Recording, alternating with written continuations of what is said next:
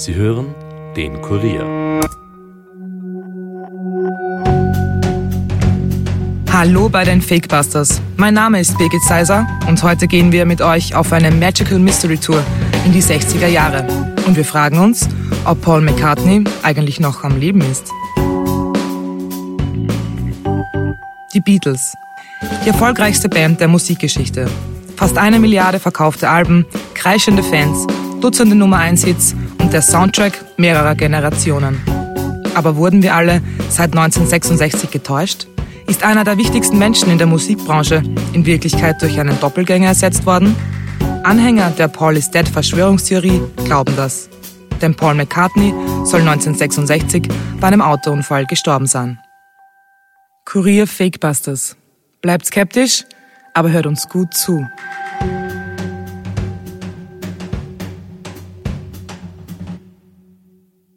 Am 26. Mai 1967 bringen John Lennon, Ringo Starr, George Harrison und Paul McCartney das Album Sgt. Pepper's Lonely Hearts Club Band heraus.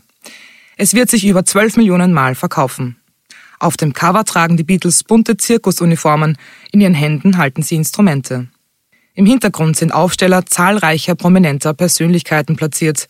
Umringt ist die Szenerie mit Blumen. Viele Beatles-Fans interpretieren das Bild als einen Trauerzug, ein Begräbnis. Paul McCartney hält ein schwarzes Horn in seiner Hand. Es ist ein Symbol des Todes. Sieht man genauer hin, erkennt man, dass Paul drei Finger auf dem Instrument liegen hat. Das zeige, dass es nun nur noch drei Beatles gibt. Aber da gibt es noch mehr versteckte Hinweise auf dem Cover. McCartney wird offenbar von Ringo Starr und George Harrison gestützt. Über seinem Kopf ist die Hand von Stephen Crane zu sehen, einem Autor, der mit 28 Jahren gestorben ist.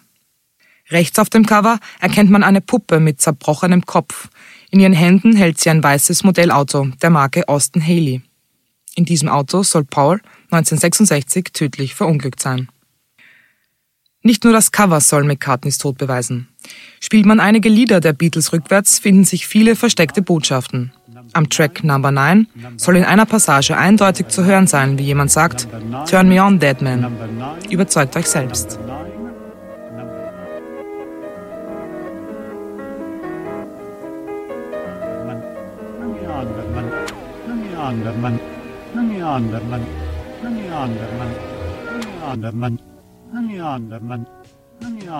Give you everything I've got for a little piece of mind. A little peace of mind.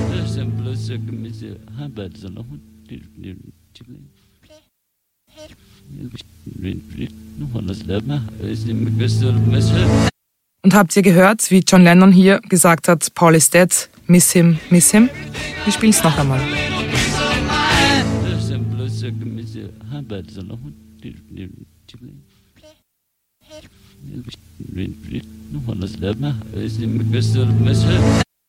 Doch wie kam es eigentlich zu der Annahme, dass Paul McCartney gestorben sein soll? Alles begann 1969. Die Campuszeitung der University of Michigan veröffentlichte einen dementsprechenden Artikel. Es wurde behauptet, dass der Beatle bei dem Autounfall gestorben ist. Folgende Zeilen stehen in dem Bericht. An einem Novembermorgen des Jahres 1966 war Paul McCartney mit seinem Auto unterwegs. Gegen 5 Uhr sah er einer Politesse am Straßenrand hinterher und bemerkte deshalb nicht, dass vor ihm eine Ampel auf Rot schaltete. Sein Wagen stieß mit einem anderen Fahrzeug zusammen und ging in Flammen auf. Durch die schweren Verbrennungen, die er erlitt und da er beim Autounfall all seine Zähne verlor, konnte McCartney nicht mehr identifiziert werden. Die restlichen Bandmitglieder, John Lennon, George Harrison und Ringo Starr, vertuschten auf Drängen des Managements und der Plattenfirma den Tod. Die Campus-Zeitung hatte keine große Reichweite, weswegen der Bericht zunächst wenig Aufmerksamkeit fand. Einige Zeit danach berichtet aber der Detroiter Radiomoderator Russell Gibb über die Story. Sie wird dadurch landesweit bekannt und die Fans sind fassungslos und trauern. Viele versuchen Beweise zu finden, wie zum Beispiel folgende. Nach ihrem legendären Rooftop-Konzert 1966 traten die Beatles nicht mehr öffentlich auf. Paul war also nicht mehr live zu sehen. Viele Fans wollen außerdem erkannt haben, dass sich der Sound von McCartneys Bassspiel nach 1966 stark verändert hat.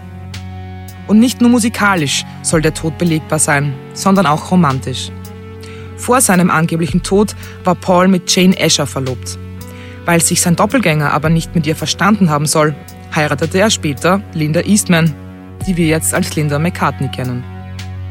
Beweist das alles, dass Paul doch dead ist? Kann es sein, dass der Bericht der Campus-Zeitung der Wahrheit entspricht? Darüber sprechen wir heute mit meinem Kollegen Marco Weise von der Kurier Kulturredaktion. Hallo Marco, du bist sicher auch ein Beatles-Fan. Na klar bin ich ein Beatles-Fan. Hallo übrigens zusammen. Vielleicht kannst du uns kurz erzählen, was es mit der Theorie auf sich hat. Gerne. Also interessant ist, dass die Hinweise auf dem Sgt. Pepper Album erst zwei Jahre nach dem Erscheinen entdeckt wurden. Der Zeitungsbericht erschien 1969 ziemlich zur gleichen Zeit wie das Album Abbey Road. Das war eigentlich das erste Cover, das die Fans an die Theorie glauben ließ. Die Plattenhülle zeigt, wie die Beatles von links nach rechts über den Zebrastreifen gehen. Ich denke, das Foto haben fast alle von uns im Kopf. Im ersten Moment würde man daran nichts Seltsames erkennen. Geht man auf die Suche nach Hinweisen, fällt eben vielen einiges auf. Was ist das zum Beispiel? Ja, also John Lennon geht vorweg und trägt einen weißen Anzug, was in vielen Ländern als Trauerfarbe getragen wird. Ringo Starr und Paul McCartney tragen dunkle Sachen, natürlich auch eine Trauerfarbe und George Harrison geht als letzter in Blau über den Zebrastreifen. Das wird als Trauerzug interpretiert. Lennon ist der Priester, Ringo ist der Sargträger, McCartney ist tot und Harrison ist der Totengräber. Paul McCartney ist als einziger barfuß unterwegs. In England beerdigt man Tote barfuß und obwohl McCartney Linkshänder ist, hält er eine Zigarette in der rechten Hand.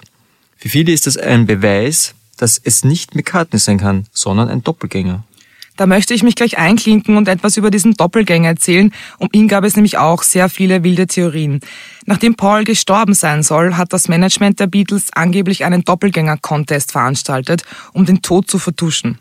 Obwohl um den Wettbewerb kein großes Aufheben gemacht wurde, fand man ein Double und zwar einen gewissen William Campbell.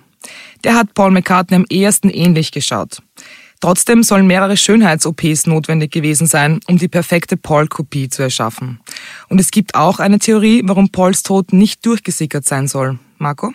Ja, genau. Äh, angeblich war er nach dem Unfall so entstellt, äh, dass weder die Rettungskräfte noch die Bestatter erkennen konnten, dass es Paul McCartney ist.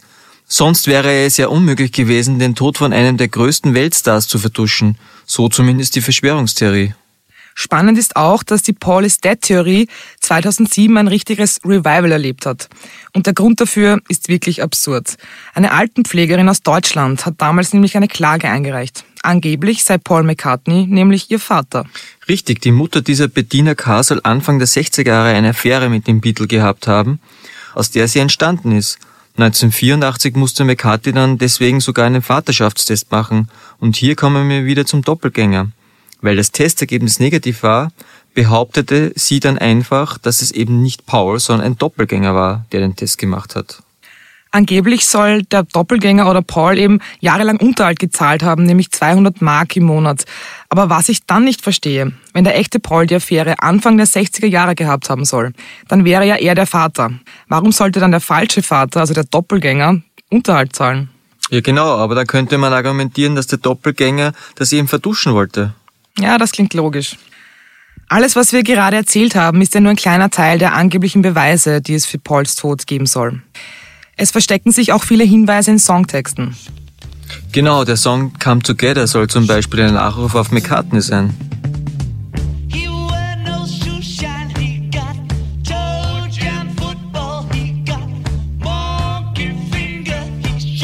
Diese Passagen werden so interpretiert, dass er keine Schuhe trägt im Sarg.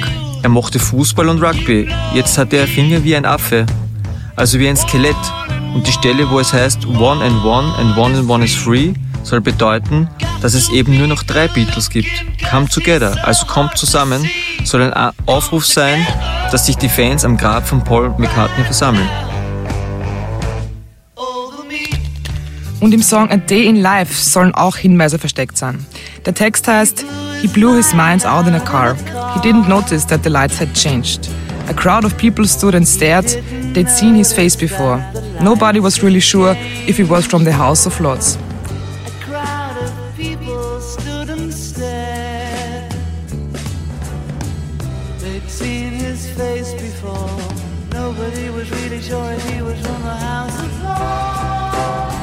Das soll den Unfall beschreiben und auch, dass die Zeugen das Opfer zwar kannten, aber er so entstellt war, dass niemand wusste, dass es Paul McCartney ist. Und das ist nur ein kleiner Auszug der Beispiele, die Pauls Tod beweisen sollen. Es gibt unzählige Textpassagen und versteckte Botschaften auf Albumcovers. Marco, was glaubst du? Angenommen, Paul McCartney wäre wirklich gestorben. Warum hätte man den Tod vertuschen sollen? Naja, zu diesem Zeitpunkt herrschte die absolute Beatlemania. Fans fielen reihenweise in Ohnmacht und die Band war mit Abstand die berühmteste und auch finanziell erfolgreichste, die es gab. Es wäre also sowohl finanziell als auch für die Fankultur ein großer Verlust gewesen.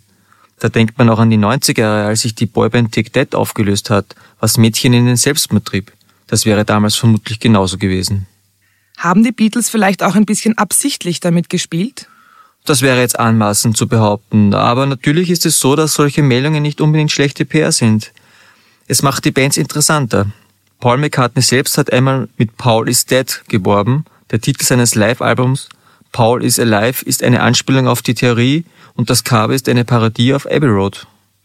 Hat er sich eigentlich jemals selbst dazu geäußert, ob er tot ist? Na ja, natürlich, mehrmals sogar. Er sagt seit jeher, dass die Verschwörungstheorie natürlich absoluter Schwachsinn ist. Er selbst glaubt, dass eben sein Rückzug aus den Medien ein Grund war, dass die Theorie so aufblühen konnte. Die Albumcover seien einfach zufällig entstanden, ohne Hintergrund. Aber die Menschen sehen eben das, was sie gerne sehen wollen. Ja, das ist eben so bei den Verschwörungstheorien. Man kann hinter jeder Ecke eine Verschwörung vermuten und auch entdecken. Danke, Marco Weise, dass du heute mit uns nach der Wahrheit gesucht hast. Danke dir. Wir waren heute mit euch auf einer Magical Mystery Tour in die Musik der 60er Jahre. Keine Band hat die Welt so geprägt wie die vier Pilzköpfe. Es ist daher nicht verwunderlich, dass sich rund um die Beatles auch Verschwörungstheorien gebildet haben. Aber ganz ehrlich, der Paul McCartney aus 1966 sieht exakt so aus wie der ein Jahr später. Wäre das Chirurgen zu verdanken gewesen, dann hätten die wohl auch in dem Sinne Wunder vollbracht, als dass er nach dem angeblichen Unfall genau gleich geklungen hat. Dass sich sein Bassspiel verändert hat, liegt vielleicht einfach daran, dass sich auch der Stil und das Können von Paul McCartney verändert und verbessert haben. Am stichhaltigsten ist aber doch der Beweis, dass Paul McCartney selbst sagt, dass er am Leben ist. Am besten, wir glauben ihm. In diesem Sinne, bleibt skeptisch, aber hört uns gut zu. Das war's für heute von den Fakebusters. Wenn ihr mehr Informationen zu diesem Podcast wollt, findet ihr sie unter www.kurier.at slash fakebusters. Wenn euch der Podcast gefällt, abonniert uns und hinterlasst uns doch eine Bewertung in eurer Podcast-App. Fakebusters ist ein Podcast des Kurier, Moderation von mir, Birgit Seiser, Schnitt Dominik Kanzian, Produzent Elias Nadmesnik. Weitere Podcasts findet ihr auch unter www.kurier.at slash podcasts.